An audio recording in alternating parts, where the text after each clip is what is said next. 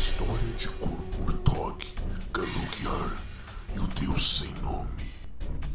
Kurmurtog conseguiu a divindade de Deus da Guerra, ainda na era em que a magia fazia parte do plano mortal, ao enfrentar os antigos deuses em batalha e vencer.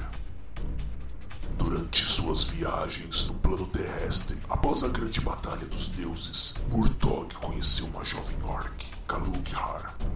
Eles se apaixonaram e batalharam por dez dias, até que enfim a batalha termina em empate. O casamento foi consumado seguindo as tradições orcs que diz que na família não há superioridade entre o marido e a mulher e que ambos governam como iguais.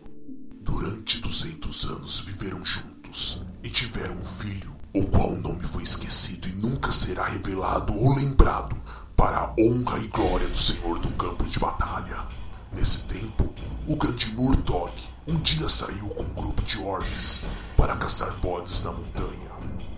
Ao encontrarem um fato de bodes, durante a peleja, um grande bode apareceu e enfrentou o grupo de caçadores e Murtog. Devido à grande velocidade, força, agilidade e resistência do animal, o grupo foi obrigado a fugir por três dias e três noites sem descanso, sendo perseguidos pelo bode. Um a um dos caçadores foram sucumbindo à grande força do animal. Por fim, sobrou apenas Murtog, que com extrema dificuldade conseguiu montar no bode e domá-lo. Esta batalha durou 30 dias, e o bode conquistou pela força o direito de divindade junto ao seu novo mestre. Enquanto Murtog estava fora, a casa em que viviam Kalughar e seu filho foi atacada por bandidos.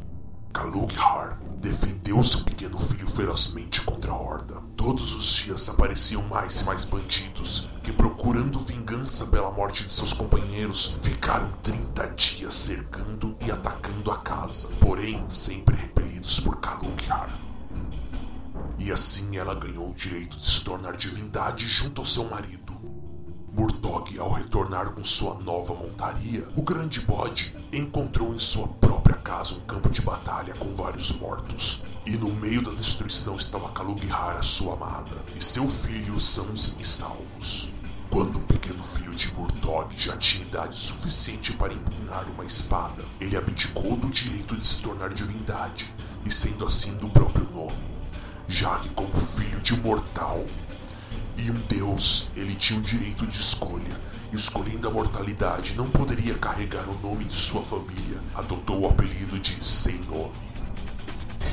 Ele vagou por anos na Terra, em grandes batalhas, e quando os antigos deuses, os profanos, estavam prestes a serem libertos, ele e seu exército, junto com outros seres místicos e não místicos, se colocaram à frente de batalha, expulsando novamente a ameaça para o aprisionamento. Isso lhe custou a vida em campo de batalha. Quando ele iria dar o último suspiro, seus pais, com lágrimas de orgulho nos olhos, recolhem seu espírito e assim nasceu a divindade do Senhor do campo de batalha, o Deus nome.